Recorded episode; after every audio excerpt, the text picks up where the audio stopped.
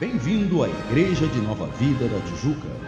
Ouça agora a mensagem sagrada trazida pelo servo de Deus, pastor Martinho Lutero Semblano. Que hoje nós falaremos, como todo ano eu falo sobre a cruz, mas hoje eu falei, eu vou comentar um contexto muito próximo ao momento da cruz, que são os eventos que acontecem num jardim, o jardim de Getsemane. Então, no domingo pela manhã, eu vou pregar sobre o Gólgota, a cruz, da, uh, o Monte da Caveira, ou nós chamamos de Monte Calvários, né, Caveira, onde Jesus foi crucificado. E à noite falarei, estarei pregando também, e neste caso encerraremos com a ressurreição de Jesus. Amém, queridos? E nessa série sobre viagem, é, diário de viagem, eu quero pedir que coloque o slide sempre que eu apontar, algumas fotos que nós tiramos ali e ali é a entrada desse Hortus Getsemani, e ali nós temos oliveiras muito antigas, uma delas tem 900 anos de idade, é a mais antiga delas, isso se consegue perceber pelo carbono 14, naturalmente, mas continua produzindo frutos, o que é mais interessante. Outras também são antigas, elas têm 500 anos, 400 e poucos anos, 600 anos, e, enfim, são muito antigas e estão exatamente naquele local que Jesus, enfim, os fatos que nós vamos arrolar nesta noite é, acontecem. Você pode ver, estou ali na foto com Cláudia, debaixo tem a foto de um templo que é feito ao lado, que foi construído ao lado, chamado o Templo de Todas as Nações, a Igreja de Todas as Nações. Estivemos lá, alguns irmãos aqui estiveram comigo lá agora em fevereiro, e é um templo onde disse que foi onde Jesus exatamente ali orou. E fica bem em frente à entrada de Jerusalém antiga. Como eu falei para os irmãos no último, na última quarta-feira, há dois dias, uh, ficamos ali de ônibus, nós fizemos em três minutos, depois que entramos nos ônibus, no ônibus, nós só cruzamos o outro lado daquele vale e em três minutos já estávamos procurando um local para estacionar. Então é bem em frente. E esse local é o último local que Jesus se vê livre antes das amarras das prisões romanas, antes de ser enfim, arrestado. E é ali que ele vai acontecer, vai acontecer o seu arrestamento.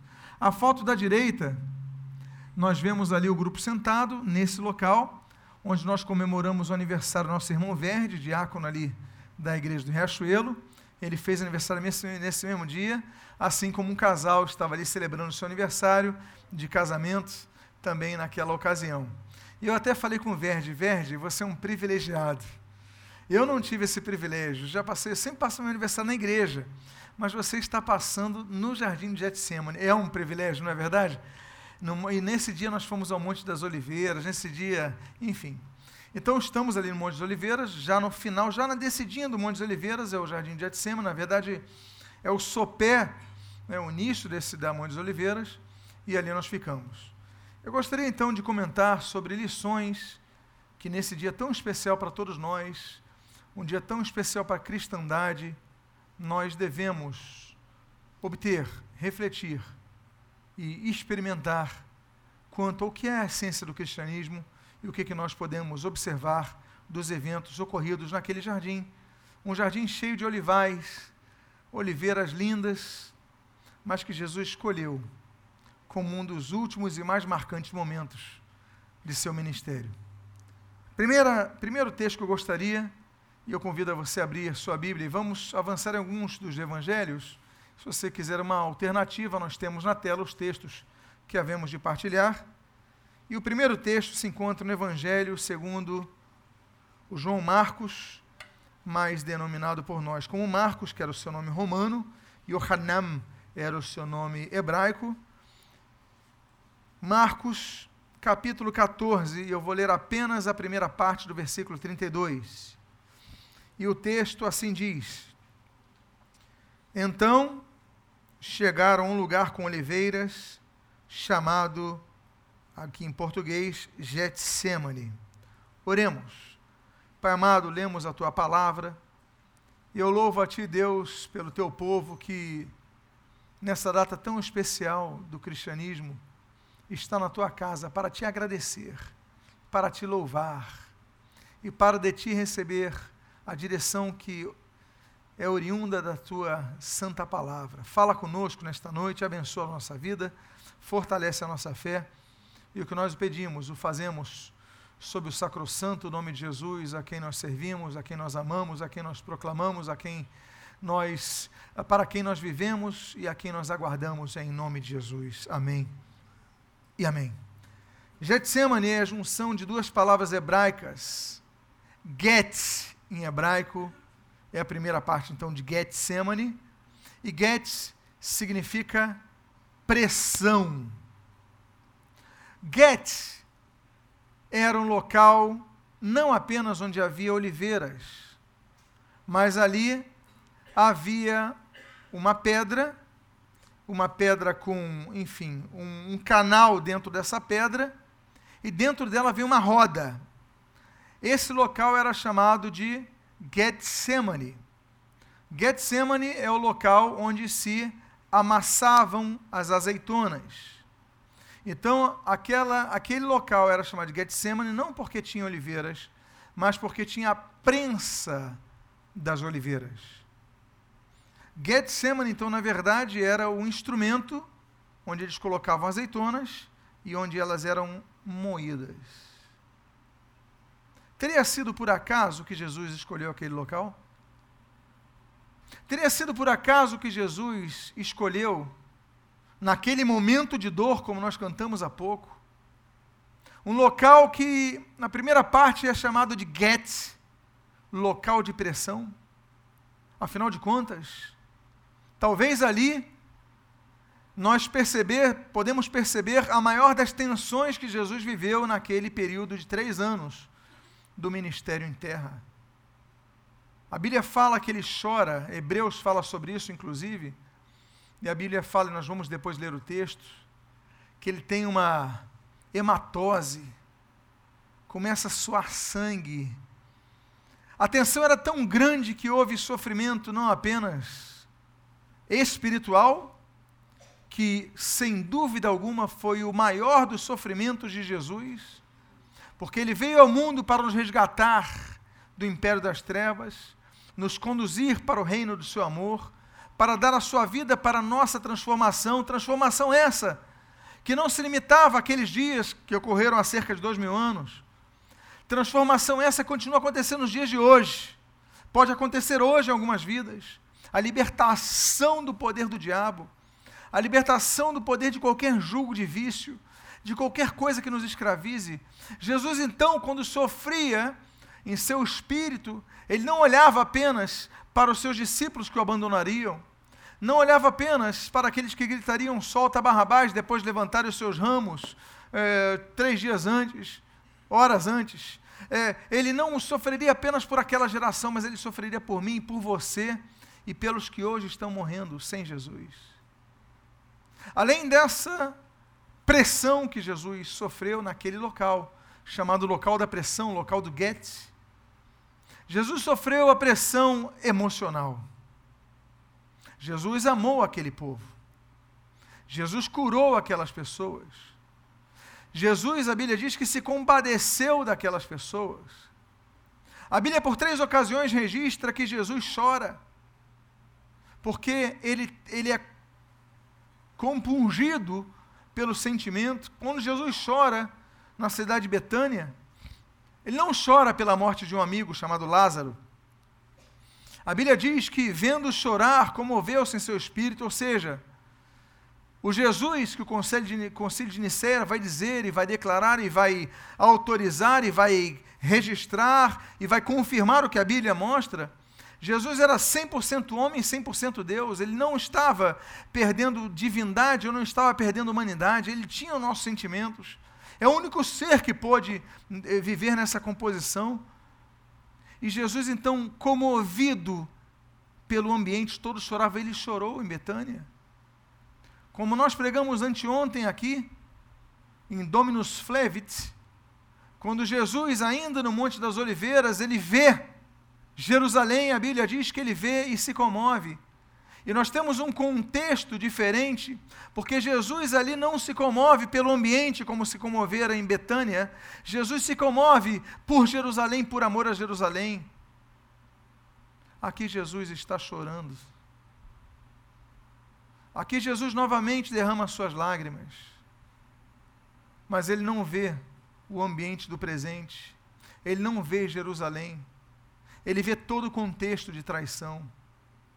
Ele sabia que um dos seus, e ele já dissera isso na ceia anterior, aquele que colocaria aquela mão no prato, aquele que estava perto dele, viveu com ele, durante três anos o acompanhou, o trairia.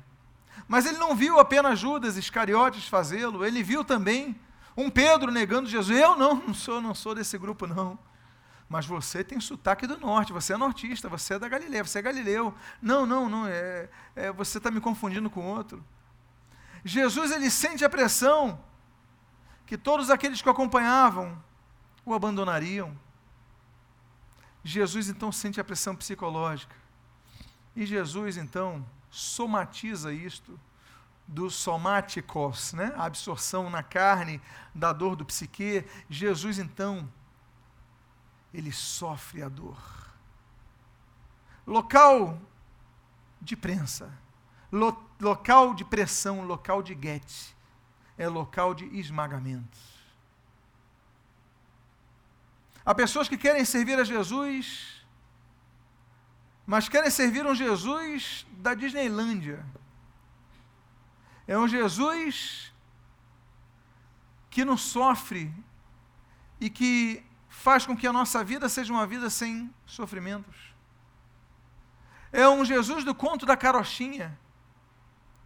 É um Jesus, não venha para Jesus e você não vai ter mais sofrimento nenhum. Eu não vejo isso nas Escrituras. Eu vejo o contrário, Jesus dizendo: Olha, no mundo tereis aflições, mas tem de bom ânimo, porque eu venci o mundo.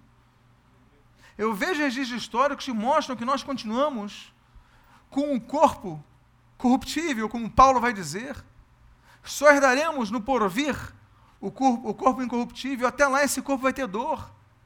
Ficaremos adoentados, clamaremos a Deus para que nos cure, e Deus pode nos curar como a muitos cura, e pode decidir não curar como a muitos decide não curar.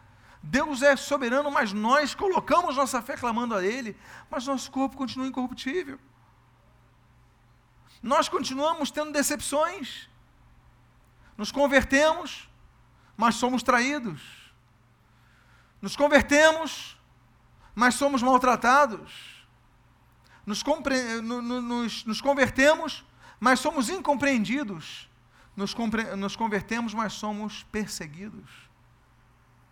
21 cristãos coptas foram mortos há cerca de um mês.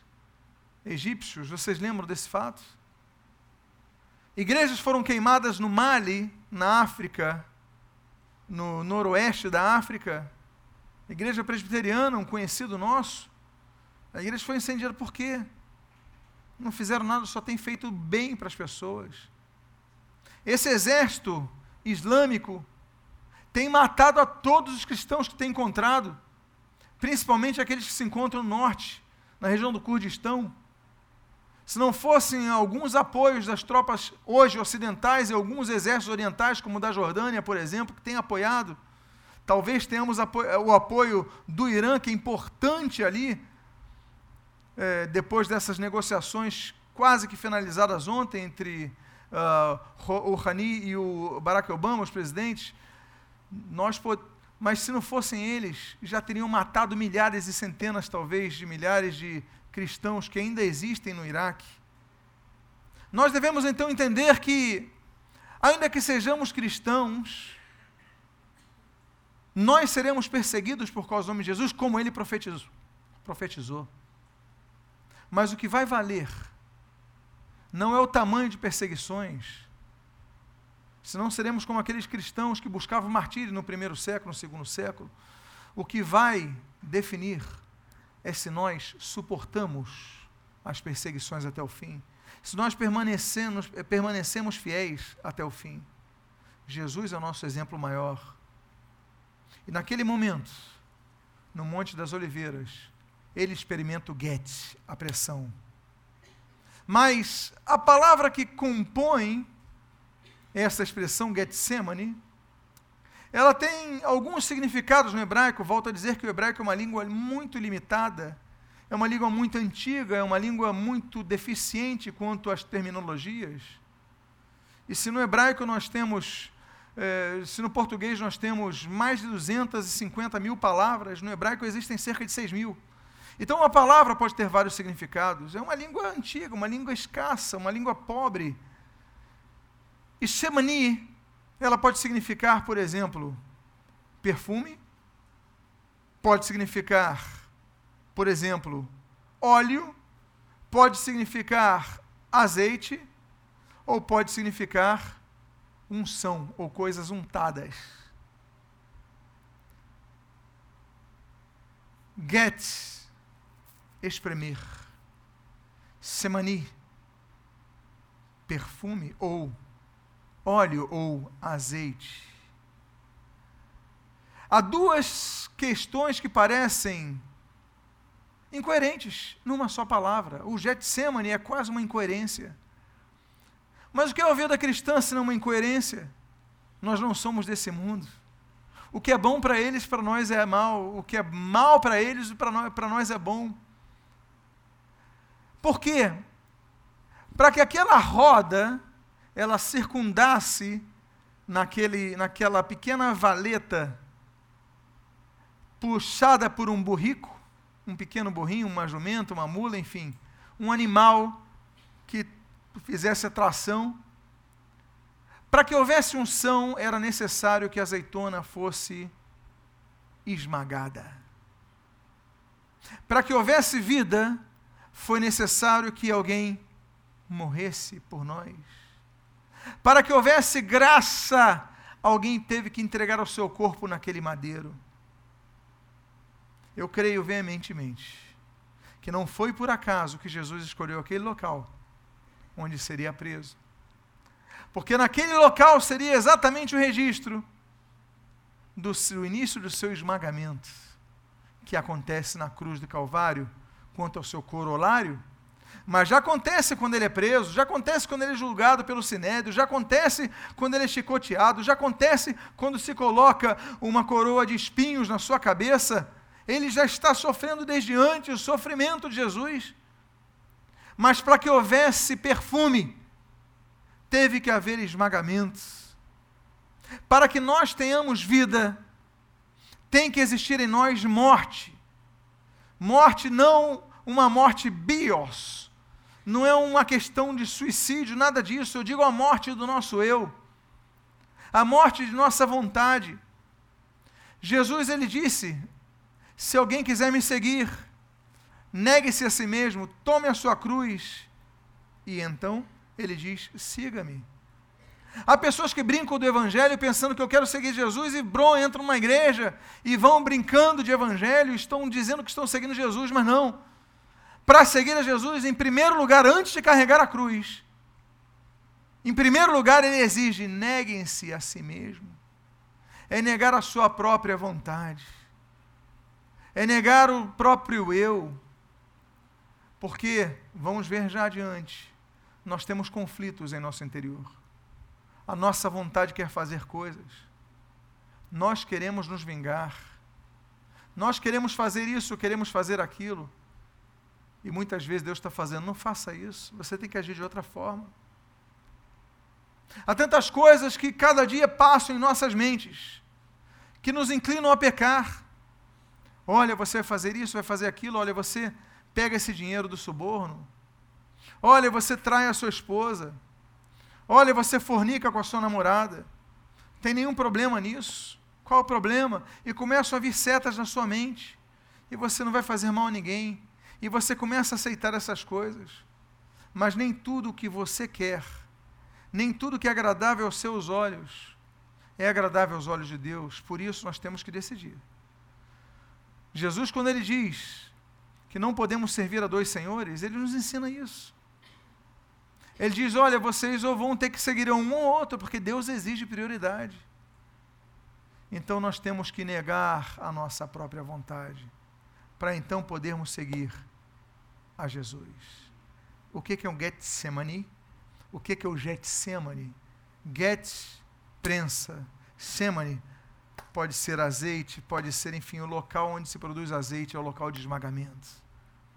para passar pela cruz, Jesus sofreu toda a dor de todo o pecado, mas cabe a nós seguir os seus passos. Ele diz: tome a sua cruz. Não se trata de uma cruz física. Hoje, em Jerusalém, assim como nesses próximos dias, nós veremos reportagens de pessoas carregando cruz. Quando estivemos ali na igreja da flagelação, vocês lembram disso? Aí tinha um cara que ia oferecer a cruz para a gente. Ele chegou para mim. Vocês estavam ouvindo o guia e eu estava conversando com o cara. Ele queria negociar. Ele chegou, tinha uma cruz de madeira.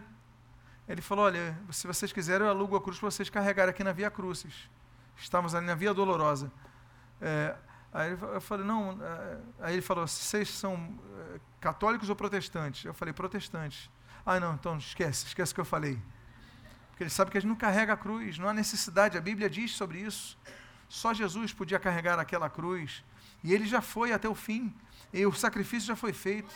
O nossa cruz que nós devemos carregar é a cruz de dizer não para a nossa vontade. Por isso, que é tão expressivo o termo Getsemani. É tão expressivo o Getsemani, porque é o local onde a nossa bela azeitona ela pega forma. Eu sou uma pessoa que gosta de azeitona. Lá em casa eu sou o único, o único dos cinco que gosto de azeitona. Claro, eu tenho uma raiz portuguesa, então meu pai, com as suas azeitonas, né, me oferecia principalmente a preta, a azeitona preta, é, a verde também, mas a preta tem um gostinho especial, a azaca e outras. Enfim, então eu gosto de azeitona, eu gosto de azeite. Mas para o azeite ter sabor, aquela bela azeitona tem que ser esmagada. E muitas vezes, para seguirmos a Jesus, só temos um caminho: é esmagar a nossa vontade, é mortificar o nosso velho homem, é colocar esse homem na cruz, crucificado com Cristo. A Bíblia diz em Colossenses capítulo 3, no versículo 1, ela fala mais ou menos assim: olha, pois se fostes crucificados, fosse ressuscitados com Cristo, nós só seremos só ressuscitaremos com Cristo, perdão, se nós formos crucificados com Cristo. Não há como ressuscitarmos se não morrermos. E eu não digo biologicamente, eu digo a ressurreição espiritual. Nós estamos mortos segundo nossos delitos e pecados, mas quando morremos para esse mundo, vivemos para Cristo. Existe uma outra coisa, um outro texto que eu gostaria de mencionar aos irmãos. Esse texto está em Marcos, capítulo 14, versículo 32. Então, foram a um lugar chamado Getsemane, e ali chegados, disse Jesus a seus discípulos: Assentai-vos aqui, enquanto eu vou orar. O Getsemane nos ensina algo muito importante para a vida cristã. Eu diria fundamental. A importância de nós aprendermos a orar sozinhos. Há pessoas que tudo na vida espiritual, tudo que acontece, que fazem, que exercitam, depende de estarem no meio de outras pessoas, por exemplo. Há pessoas que durante a semana não louvam a Deus. E quando eu digo não dependo de música para louvar a Deus, não agradecem a Deus, não louvam a Deus. Só louvam quando tem um instrumento, quando estão aqui. Segunda, terça, se não vierem quarta, então quarta, quinta, só domingo louvam a Deus. Por quê? Isso é cristianismo? Há pessoas que só leem a Bíblia, a sua Bíblia só é aberta quando estão no culto. Não abrem Bíblia na segunda-feira. Não abrem Bíblia na terça-feira. Não abrem Bíblia, só abrem a Bíblia quando estão na igreja. Por quê? Porque dependem, e isso é um dos fatores da importância da igreja, da congregação, claro que é. Mas eu quero pegar o outro lado. O lado de você ter obrigações que não dependam do coletivo. Você precisa ler a sua Bíblia na sua casa. Uma vez fui fazer uma visita e nessa visita houve então a necessidade de abrir um texto para, enfim, trazer uma palavra. Eu estava sem Bíblia, eu falei: Você tem uma Bíblia na sua casa? Pode pegar? Sim, ali na sala. Fomos à sala. E no meio da mesa daquela sala havia uma Bíblia. Sabe aquelas Bíblias grandes que antigamente vendia, a Bíblia Barça, não sei quantos são dessa época, que as páginas ao lado todas douradas, são, é uma Bíblia pesada, grande. Quantos entendem esse tipo de Bíblia que eu estou mencionando? Ok. E aquela Bíblia estava ali aberta no Salmo 91. E quando eu fui pegar aquela Bíblia, eu estranhei uma coisa. Eu falei: Essa é a sua única Bíblia? É, é. Eu falei: Essa pessoa não lê a Bíblia. Porque as páginas estavam meio amareladas. Se a página de uma Bíblia está meio amarelada, é porque a pessoa não lê a Bíblia. Fica aberta só naquela página. Quando eu fui abrir um texto, e aí eu não lembro qual o texto, mas digamos que eu fosse abrir o livro de Atos. Eu tentei abrir o livro de Atos e foi Apocalipse. Porque as Bíblias, a, a, as páginas estavam coladas. Não quero usar da Bíblia. Nós podemos não ter uma Bíblia dessa em casa, que apenas, enfim, é um símbolo importante, mas não é folheada, não precisa folhear, você pode folhear outras, mas não era aquele caso. Mas o que eu quero dizer é: Jesus ele disse uma frase que parece o egoísmo, não é? Ele diz assim: olha, assentai-vos aqui enquanto eu vou orar.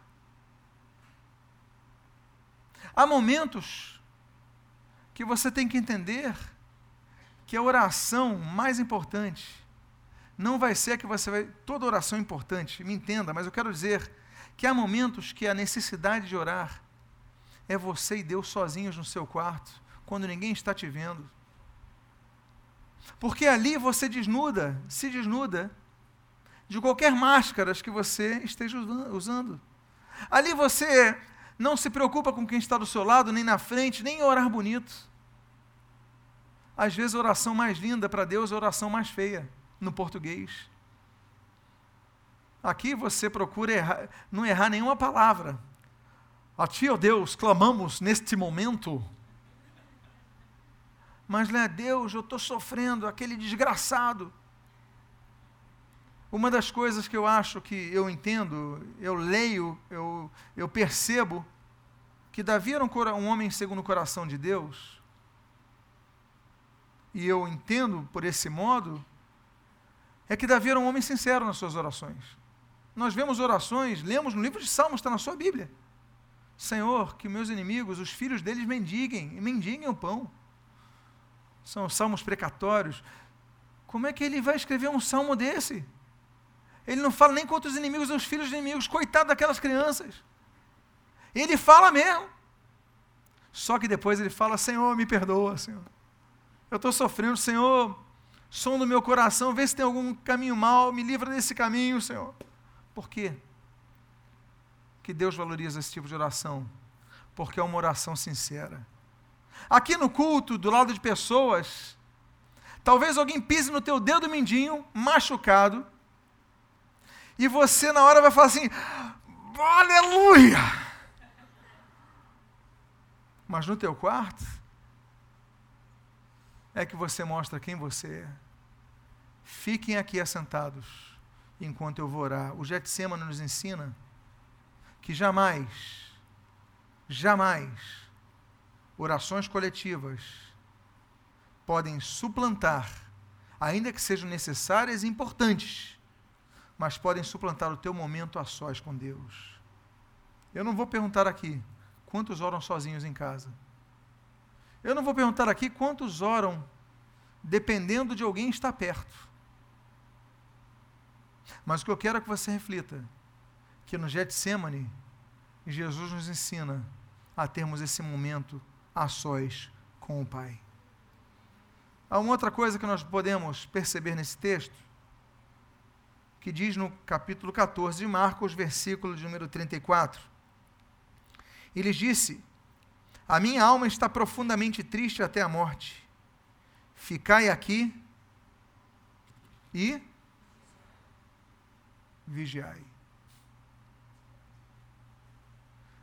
Esse texto talvez seja o texto que mais se aproxime do que nós hoje denominamos de depressão. A minha alma está triste até a morte.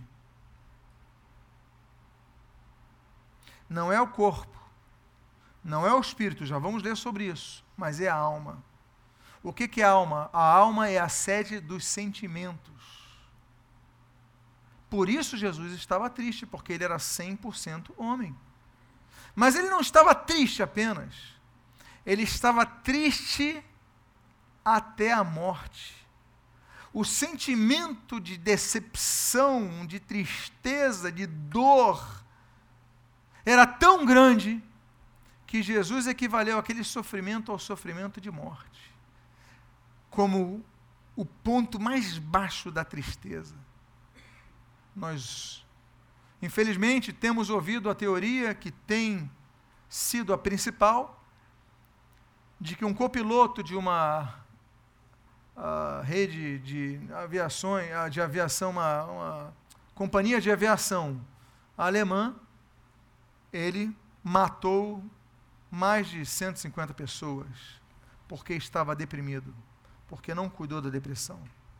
Depressão é uma situação muito complicada que merece tratamento. Nós não podemos dizer que Jesus estava deprimido porque foi um caso isolado. Depressão não é um caso isolado.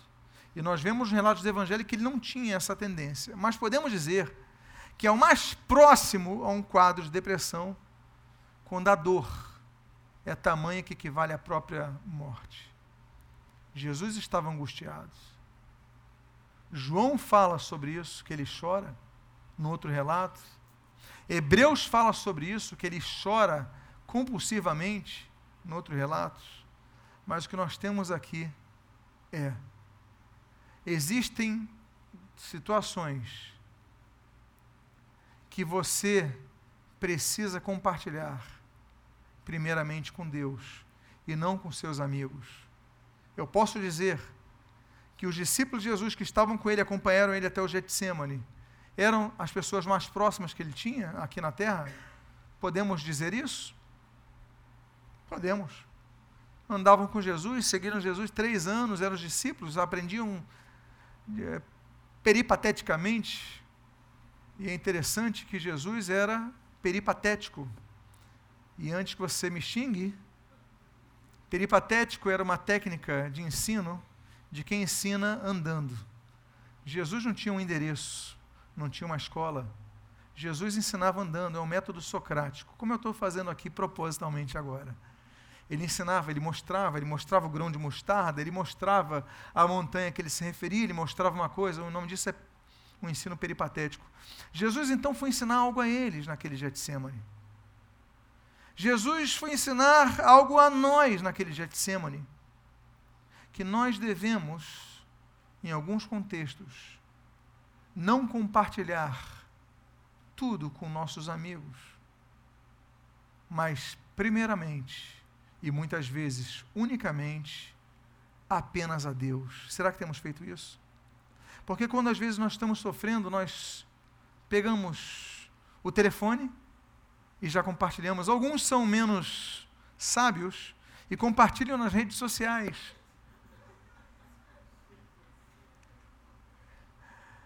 Alguns abrem seus corações nas redes sociais. Qualquer um lê, qualquer um vê, qualquer um julga e, e depois reclamam que estão invadindo a privacidade. Mas nós temos que entender que há coisas que nós devemos colocar primeiramente a Deus. Porque no Getsemane, nós aprendemos que passamos pela pressão, mas depois disso vem o azeite que cura. Você pode ficar aliviado com compartilhar com um amigo, e olha, é importante compartilhar sim coisas. Não estou indo contra um preceito, inclusive bíblico. Mas o que eu estou dizendo é que há assuntos que, em primeiro lugar, você tem que dizer: meu amigo, fica aqui, que agora é o momento de eu compartilhar os assuntos prioritários com o Pai. Será que nessa Páscoa nós podemos mudar um pouquinho? Será que a partir de hoje podemos começar um novo, uma nova etapa em nossas vidas, praticando esse conceito? Há um outro ensinamento que eu gostaria de compartilhar. E diz o texto de Marcos, capítulo 14, versículo 36 a 38 e dizia: Aba, Pai, tudo te é possível. Passa de mim este cálice. Contudo, não seja o que eu quero, e sim o que a maioria das pessoas pede. É isso? E sim o que a igreja quer. É isso? E sim o que meus amigos querem. É isso? E sim o que tu queres. Voltando, achou-os orando. Amém, queridos? Não. Achou-os o quê? Dormindo. E disse a Pedro: Simão, tu dormes? Não pudeste vigiar nem uma hora? Vigiai e orai, para que não entreis em tentação. O espírito, na verdade, está pronto, mas a carne é fraca. Tantas coisas nós podemos extrair desse texto. Tanto ensinamento. Podíamos falar sobre ele sobre horas, vou falar aqui em poucos minutos e vou encerrar com esse texto. Uma das coisas que nós percebemos nesse texto é que existe em nós aquilo que o apóstolo Paulo denomina como o homem interior e o homem exterior. O apóstolo Paulo não apenas menciona o exo do ezo, que são duas palavrinhas gregas, em Romanos, como menciona também, por exemplo, em 1 Coríntios. Ele vai falar dessa guerra contínua dentre aquele homem interior que quer satisfazer a vontade de Deus e aquele homem exterior que quer satisfazer a vontade da sua própria vontade, da sua própria alma. É um conflito que nós chamamos de espírito contra alma. Em alguns momentos, o termo grego, o, o, o termo utilizado é um termo uh, do sarkis, né? a carne. A carne contra o espírito, mas não é a carne, é a vontade da carne, é a alma. Jesus ali viveu a pressão, porque naquele momento, a sua alma, não o seu espírito, mas a sua alma queria desistir. Tanto é que ele fala: se possível, afasta de mim este cálice. O cálice do sofrimento maior. Se possível, a minha vontade prevaleça. Contudo, seja feita a tua vontade.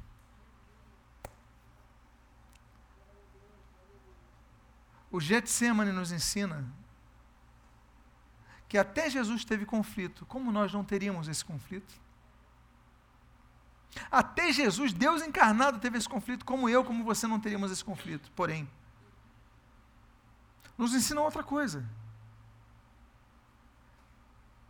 aprendermos o que são as prioridades da vida. No conflito, nós devemos nos lembrar de coisas. O conflito, ele se mostra agressivo muitas vezes, terrível muitas vezes, e nós tendemos a obedecer a nossa carne, a nossa alma, quando não nos lembramos de nossas prioridades. Jesus nos ensinou que ele tinha uma prioridade. Aquilo que João capítulo 4, versículo 34, Jesus fala: Olha, o meu alimento, pois, é fazer a vontade de meu Pai. Jesus está repetindo isso, só que não a um jovem, está repetindo isso ao próprio Deus. Olha, o que importa é que eu faça a tua vontade. É por isso que na hora da tentação, nós devemos aprender a lembrarmos-nos das prioridades. E quem é prioridade na sua vida? É a vontade de Deus. Jesus chega, fala com seus discípulos. Vocês não aguentaram. A questão não é oração. Jesus queria ensinar sobre a vigilância. Porque ele fala, orai, mas ele diz, vigiai.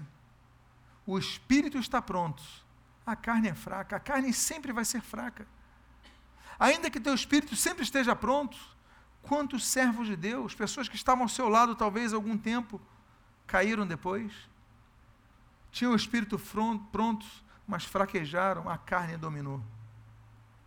E Jesus então ensina a nós orarmos e vigiarmos. O local de Getsemane, eu concluo então com essas palavras, ainda que não conclua o culto. O culto prossegue por toda a vida, mas não conclui essa reunião. Mas o que eu quero dizer é que Jesus escolhe um local Não pela localização em frente a Jerusalém, sim, mas não porque ele estava próximo ao local onde ele tinha ceado com seus discípulos. Ele sai, ele atravessa aquele vale, ele desce um pouco, sobe e no, no sopé ali tinha aquelas oliveiras, não chega, depois ele vai subir, mas ali ele vai ser preso, ele vai ser levado ao sumo sacerdote, mas ali ele escolhe aquele local por quê? Porque nos ensina que no Calvário há sofrimento. Mas como nós havemos de compartilhar no próximo domingo à noite, depois do Calvário, a ressurreição. Se você foi abençoado com esta mensagem, seja um canal de bênção a outras vidas.